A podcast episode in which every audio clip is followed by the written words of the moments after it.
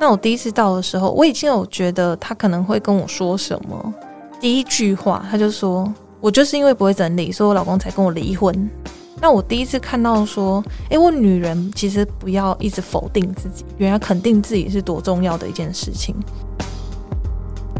嘿欢迎回到不务正业的超能力，我是主持人威廉。那我非常喜欢不务正业的精神哦。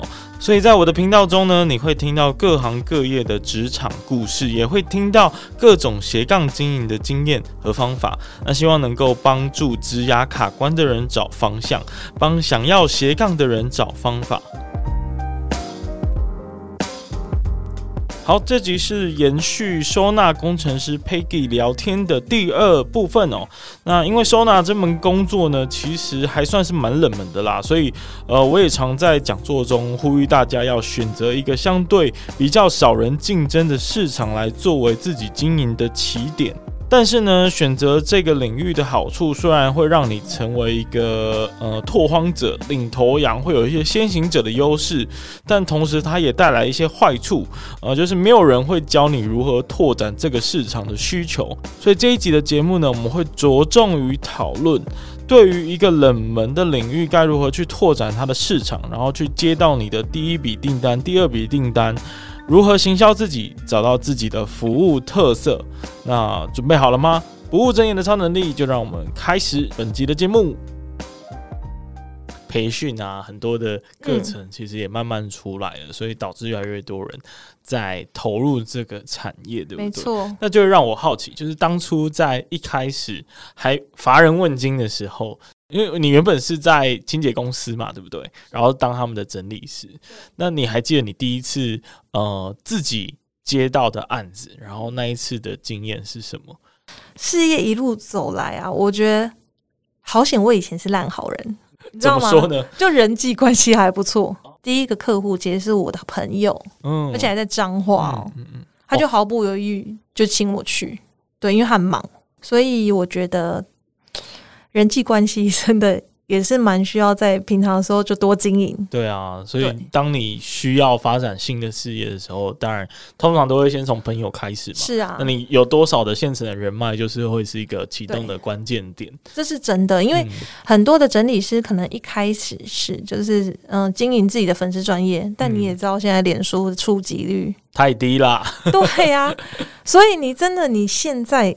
像我有朋友就是问我说：“哎、欸，他像今天中午吃饭的时候，我朋友才问我说：‘哎、嗯欸，其实他很喜欢整理，对，那他可不可以从这一块开始？可以啊，但是你要怎么曝光？嗯，尤其是现在这个更竞争更激烈的情况下，当然你要有特色，嗯，应该这么说，你可能不能只是纯粹就是整理物品而已。那你的特色，我可以冒昧，你这样问会不会太直接？你的特色是什么？”应该是说，嗯，我的特色是什么？一开始我们的特色其其实是团队收纳，嗯、因为一开始全台湾只只有我们南部这间整清洁公司开始做团队收纳，嗯，对，那就是人海战术。那之后大家嗯觉得，哎、欸，这是一个好方法，而且不用那么累，嗯，要不然一开始最早的整理师其实是单打独斗的。那其实非常辛苦哎、欸，嗯、我其实也蛮难想象，就是自己要完成整个家的整理这样子。嗯，对。然后我的特色呢，是之后我慢慢的透过一次一次的整理，那我就发现说，哎、欸，其实整理不是一件很难的事情，嗯、重点是你没有办法静心。哦，什么什么意思啊？就是其实整理不难，对，可能我刚刚说，哎、欸，可能有些人天生就不会，但他天生不会的。又不肯学的原因就是他没有时间静下心来，嗯，好好的去想我需要什么，我需要什么生活，我需要怎么摆放，嗯。嗯，我物品放哪里比较好拿，去思考这些问题，嗯，因为现在每个人节奏都很快，而且有时间就想追剧而已啊，对啊，对，所以我就提倡精心收纳整理书，哦，好特别哦，啊，真的吗？对啊，第一次听过诶，因为我都觉得。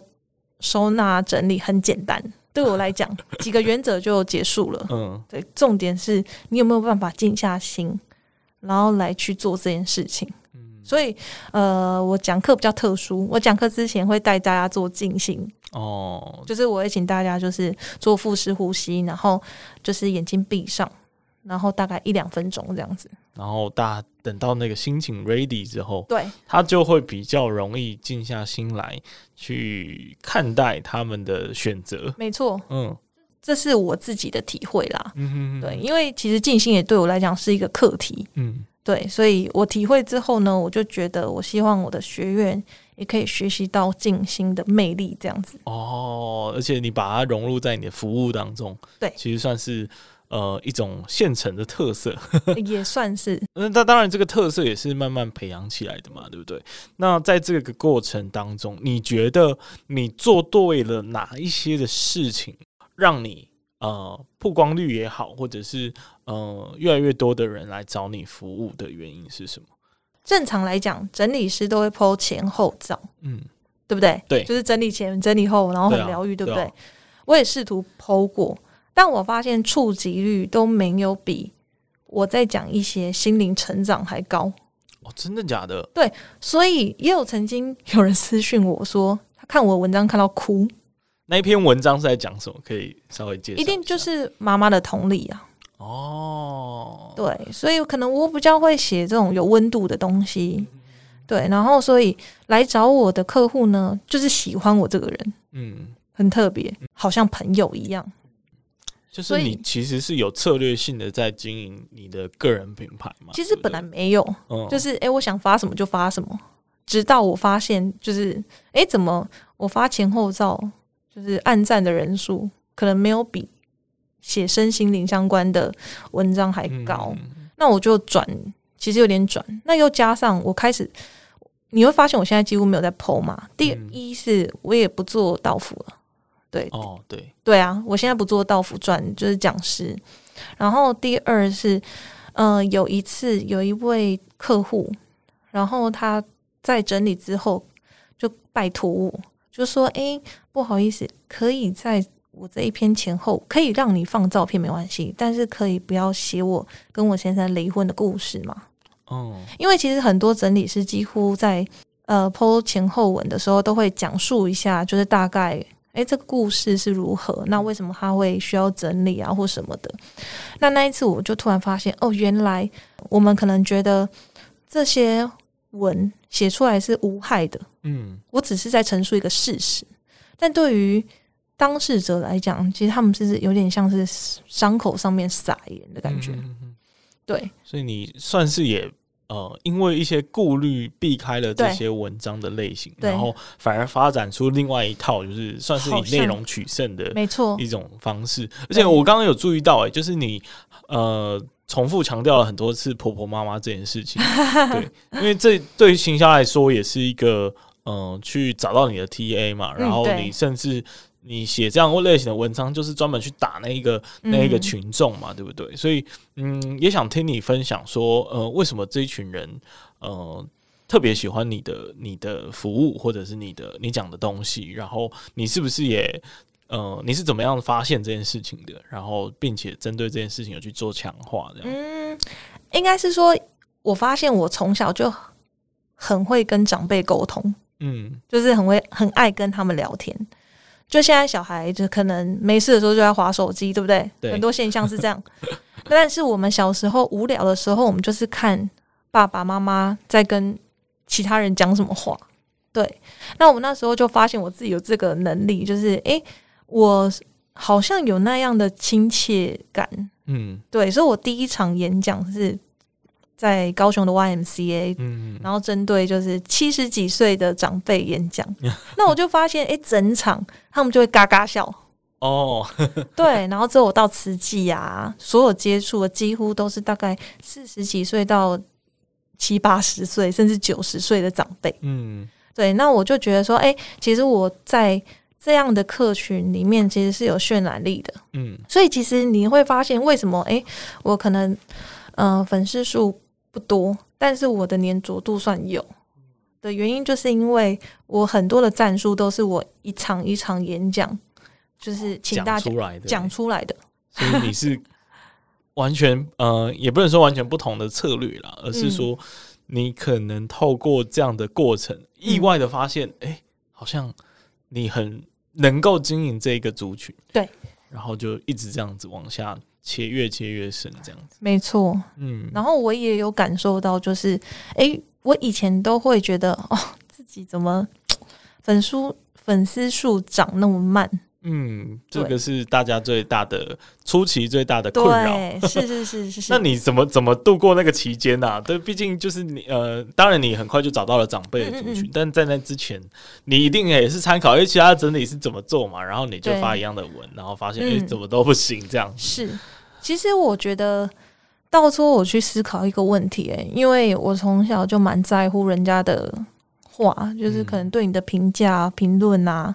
那我有思考一个点，就是我我都觉得一切的安排都是有原因的，嗯，对。那我就在想，有可能我涨的人数这么慢，是因为如果我就是去想象，如果我今天诶、欸、马上就破破百万，嗯，那我可以承受那一些舆论吗？哦。但是如果今天我是扎扎实实的，每一个赞都是诶、欸、你喜欢我。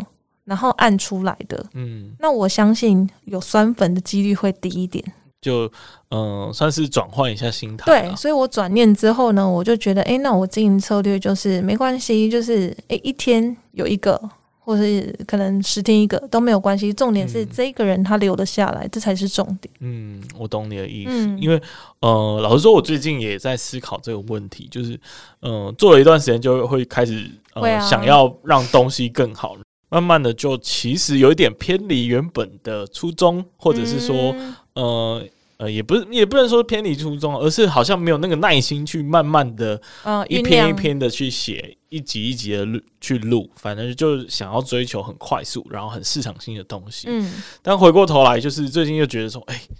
我竟然连这种很耐心的产出内容的这件事情，都就是已经没有在做这样的努力了，嗯，或者是累积了，那是不是应该回头来看这些东西？呃，像我上一集老师也有分享，就是存在的意义嘛，嗯，就是你觉得你录 Podcast 的初衷是什么，也是很重要啊。嗯，对，没错，对，当然谁不想要被看见？嗯，对啊，对啊，这个才是事实嘛。对啊，对啊，对啊。但是，呃，当你真的被看见的速度，你要能承受啊。嗯，你可能要被承受，可以被批判，对不对？很多爆红的人，他初期都被骂到惨。对啊，然后后来就直接 drop。对，我觉得那个是比较像是你准备好迎接了，呃，你累积的这些东西是不是已经达到你可以承受的程度？对，对，所以我觉得就是。到底现在你在做的事情是不是你想要的？我觉得才是最重要的。嗯嗯，对。对那那你现在觉得回过头来，你觉得就是接触整理这件事情是一个正确的选择吗？然后，嗯、呃，有没有什么呃觉得遗憾的地方？我觉得收获最多就是我让我的产后忧郁变好。哦，好意外的。对啊，因为对，因为其实生完小孩之后就没有工作了嘛。嗯。然后我。就觉得哎、欸，自己很没有价值，对，然后感觉好像在家里就有点失，跟老公有点失衡。啊、了解，对。那我们都会觉得说，哎、欸，是不是女人就是赚一点钱就跟可以跟老公平起平坐的感觉？嗯，对，而不是可能，哎、欸，你多花一点，我老公完全不会怎样，但是你就会担心嘛。嗯，心情上会觉得好像不平等的感觉。是。对，嗯、所以那个时候呢，我透过呃整理师，然后去到每个人家看了每一个故事，嗯，所以我都说，诶，很多人可能会说，诶，整理师，然后到每个人家就是帮助他们，嗯、但对我来讲，其实每一个家庭是反而帮助我比较多，好感人哦，诶，就是那种互相帮助的，有一点像，嗯、就是我治愈你，你也治愈我，哇。我从来没有想过有这种效果，通常都是看到很脏乱，就是纯粹的去治愈它。也不是哦，嗯，对你，你反而是因为可能我小时候不爱整理啊，嗯，对你就会开始去去揣摩，小剧场比较多啦。嗯，诶、欸，那你有没有呃可以分享一个呃你印象很深刻，然后你充分的感受到被治愈的经验，一次服务的经验？嗯，有一个大姐。那我第一次到的时候，我已经有觉得她可能会跟我说什么，对，然后她就跟我说第一句话，她就说：“我就是因为不会整理，所以我老公才跟我离婚。”那我第一次看到说，哎、欸，我女人其实不要一直否定自己，对不对？嗯，就像嗯，我那时候会可能产后忧郁症，一定就是一连串的否定自己，才会有忧郁症嘛，对不对？嗯、对。那透过这样子，你也会知道说，呃，原来肯定自己是多重要的一件事情，对。然后也会觉得说，哎，女人真的不整理就 会被先生离婚吗？对。然后又加上，嗯，这个案子让我觉得，呃，原来买那么拥有那么多财富，也不一定开心。因为以前我会一直觉得，我就是没赚钱，然后我也想要过好生活。对不对？然后又加上，其实我跟我先生结婚，我那时候才二十六岁，嗯、其实蛮年轻的。对啊，算是有一点太年轻被骗了。哎，对，而且我本来要去美国，嗯，所以你想哦，我到最后是放弃了自己的梦想，然后结婚。嗯，那之后你一定偶尔会在那边想，如果我去了美国，哎呀，这个是很多电影的情节，对吧？嗯、对，其实也是。其实有时候电影就如人生嘛，嗯，对啊，所以其实我就知道说有点感触啦，对，就哎、欸，等下落泪这样子，对啊，直接落泪，对对对，你就知道说，哎、欸，原来呃每一个故事都有它辛苦的地方，对，如同我自己嘛，对不对？所以我开始会去思考，我是不是太专注在我自己没有的部分。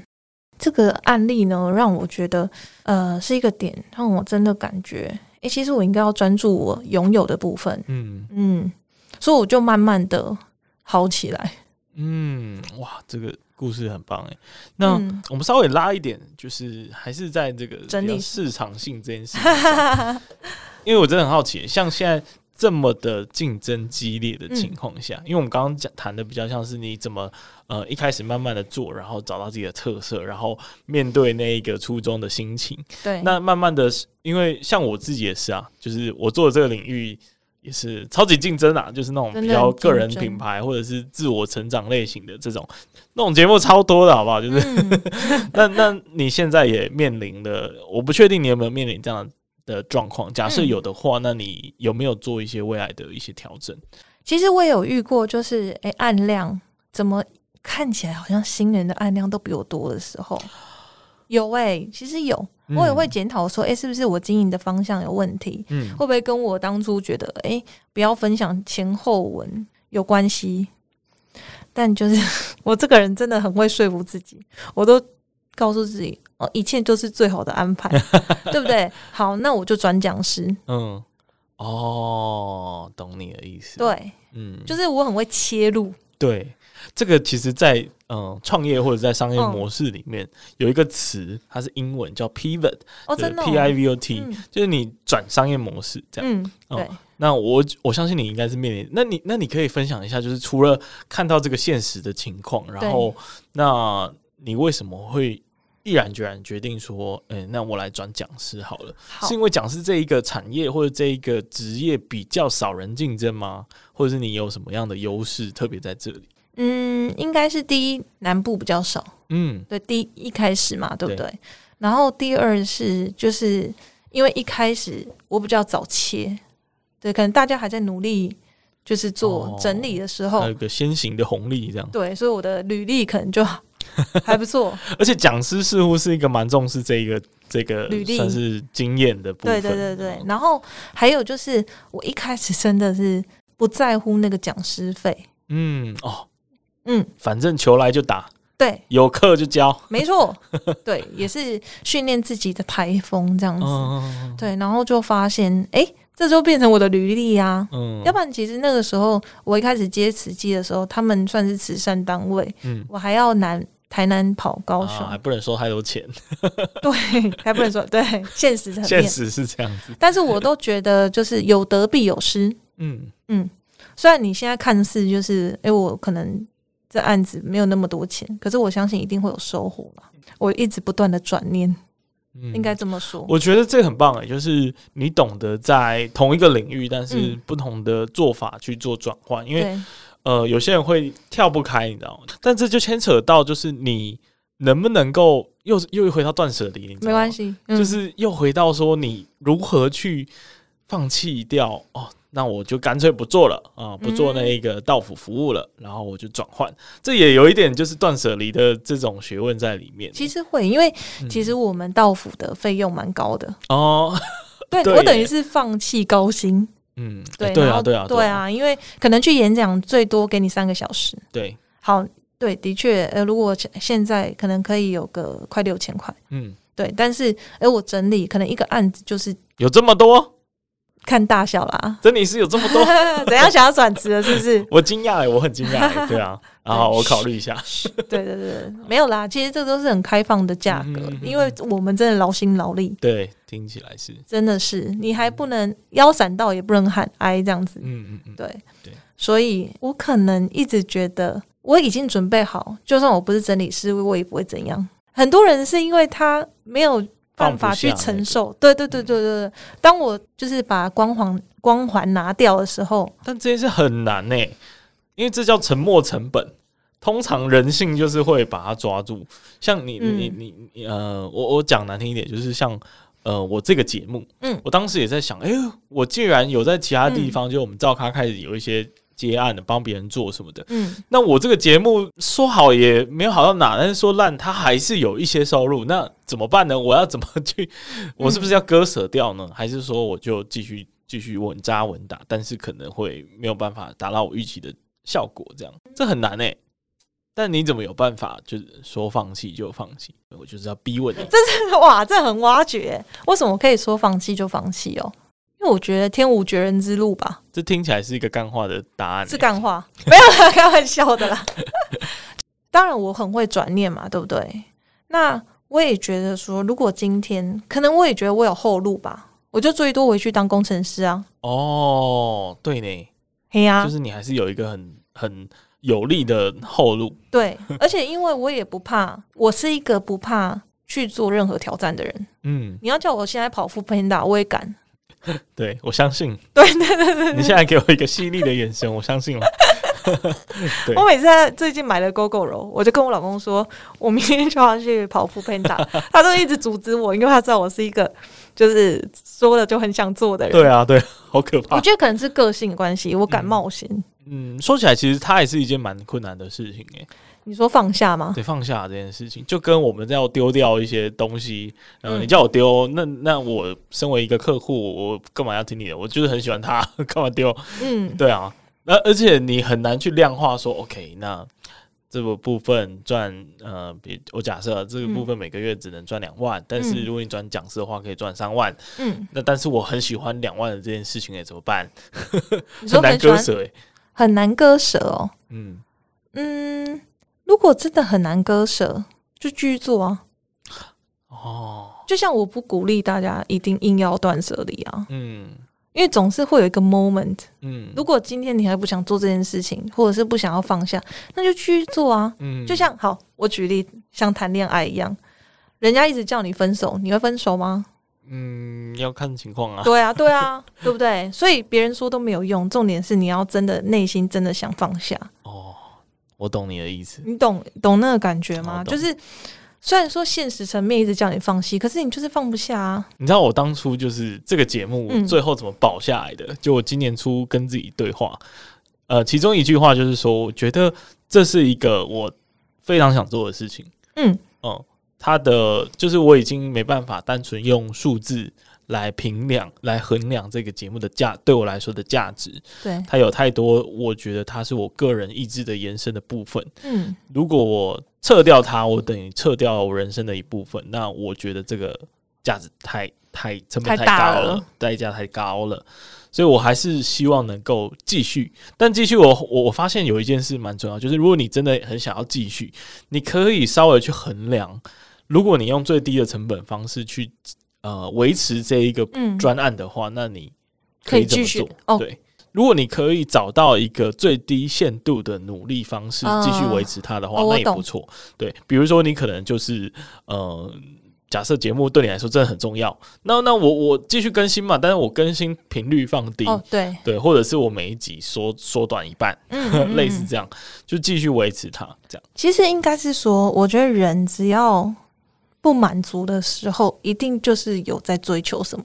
这样你懂我意思吗？嗯、对，你一定是有希望他红，嗯，要不然你怎么会犹豫？因为你是爱整理的人。对，其实你就是把录节目这件事情去想成你在整理，对不对？嗯、你不会因为任何的原因你就不整理啊？对啊，对啊，对啊。因为对你来讲，这是疗愈你的事情，所以你也可以把录节目这件事情当做你在疗愈自己。那当然就是可，你像你刚刚说的，这是可负担的状态之下。不是说你可能 在烧钱，嗯，对，就要卖祖产，对对，那就很像我们可能花了一两三百块去看一部片，嗯，然后得到疗愈。对，我可能买几个盆栽，我每天浇花，就觉得很开心，嗯，对。那你的方法可能就是录 podcast，嗯嗯嗯，而且我觉得这你真的很适合啊。对啊，我也这么觉得。对啊，自夸。今天我有推荐，就是在路上，然后我朋友带我去看。就是吃饭，然后我就说来来来来听一下我们那个不务正业超能力耶，帮你宣传一下，谢谢。对，然后他就听就说哦，你的声音很棒哎哦，然后因为他是男生，所以我觉得他很适合，就是不管男生女生啊，只是说刚好我觉得他应该会是喜欢你的 tone 调的啊。感谢他，希望今天追踪者可以加一，有有应该也是有，应该是有加一。好，如果这这位朋友你有听到的话，请记得留言告诉我。好，我会叫他留言的。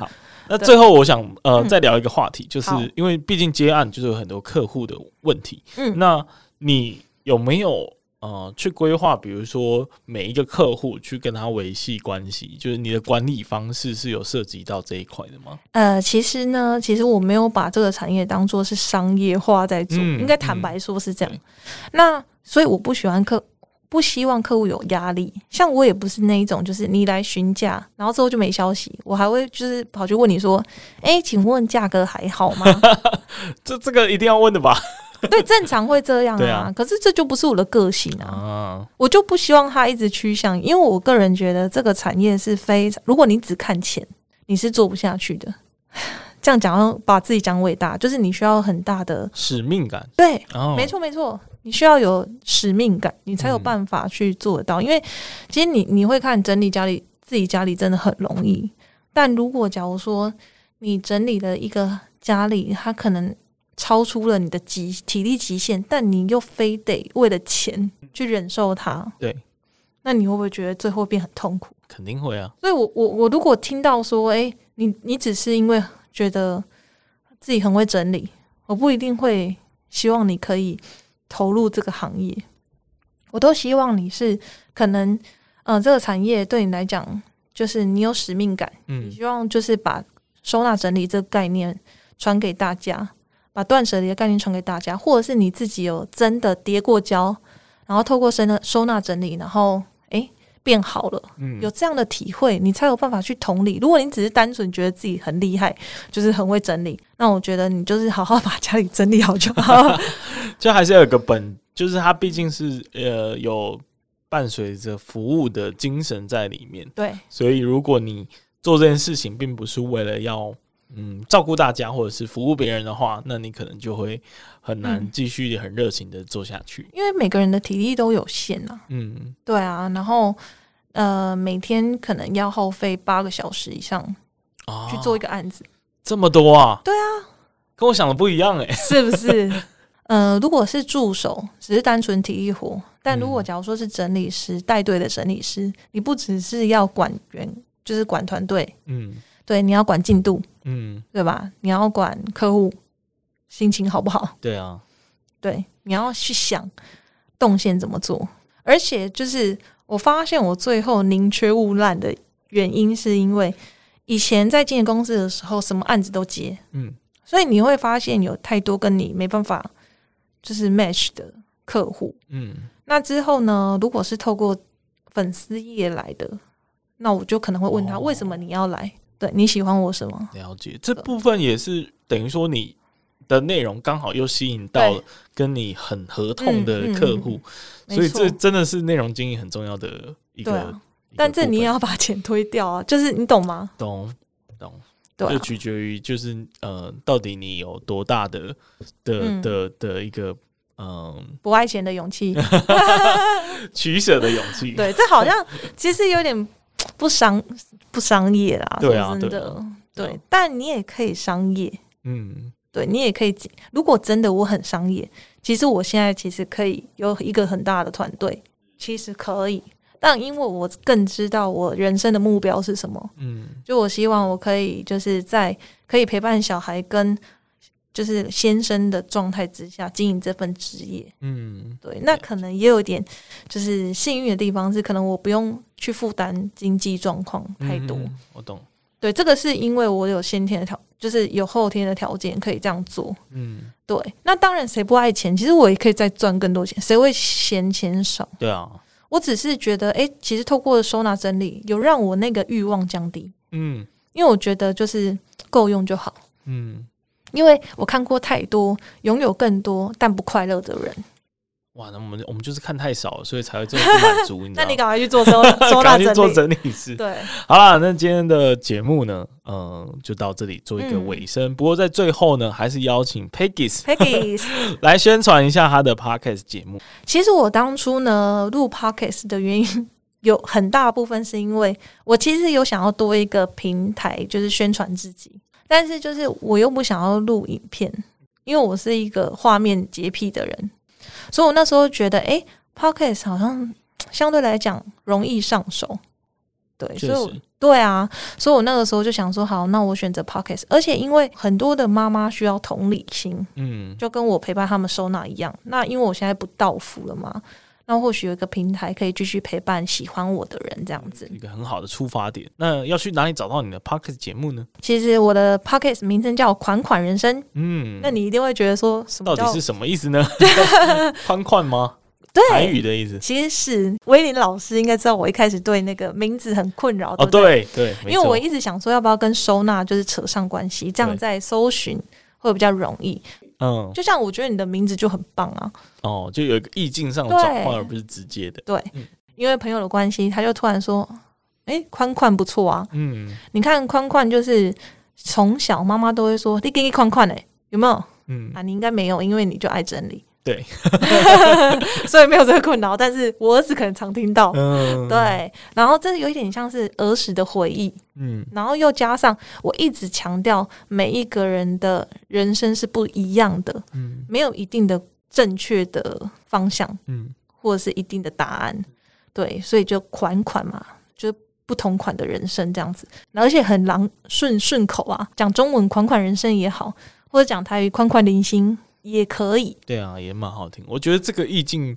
取得很不错了，真的吗？啊、谢谢老师。他不那么直接的庸俗，对，还有一个稍微转换过的一个呃小语调，或者是说小默契这样子，嗯、所以我觉得很棒。嗯，对。那如果有兴趣的话呢，就欢迎你到 Podcast 平台，哎、欸，甚至你应该有 IG 嘛？呃，脸书跟 IG 都是收纳工程师的。嗯，收纳工程师。对。OK，那如果对呃你的文章哦，你刚刚说很多这种心灵类的你的强项，对，就可以去 Facebook 或 IG。搜寻嗯，Pages，对。收纳工程师。对。对，那如果想要听他的 Podcast 的话呢，就搜寻款款款人生款款零星。好的，那今天节目就到这里啦，谢谢大家的收听，谢谢大家，下次再见喽，拜拜，拜拜。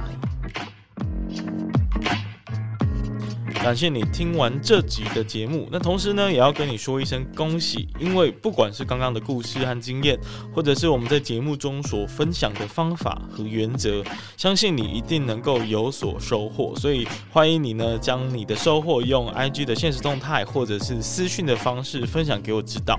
如果你是第一次听到这个节目，那我们的频道呢，主要会跟各位分享各行各业的职场故事，或者是各种斜杠经营的经验和方法。那如果你也喜欢这个节目的话，因为 Podcast 这个媒体的特性啊，其实是很难传播出去的，所以我唯一的依靠呢，就是靠你的口碑，然后帮我多多的推广和宣传。那更多人听呢，我就有更多的影响力，可以去邀请很多厉害的人继续来上我的节目。那最后最后，记得到各大 Podcast 平台订阅我的节目。那平时呢，我也会不时的在 IG 上更新斜杠经营的这些相关的内容跟生活。那如果有任何的想法和建议，也都可以在 IG 上找我聊聊。那我们就下次再见了，拜拜。